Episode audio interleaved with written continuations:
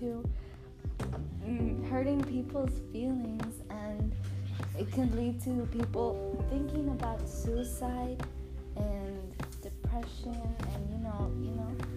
So that's why bullying is bad. Bye. Let's stop it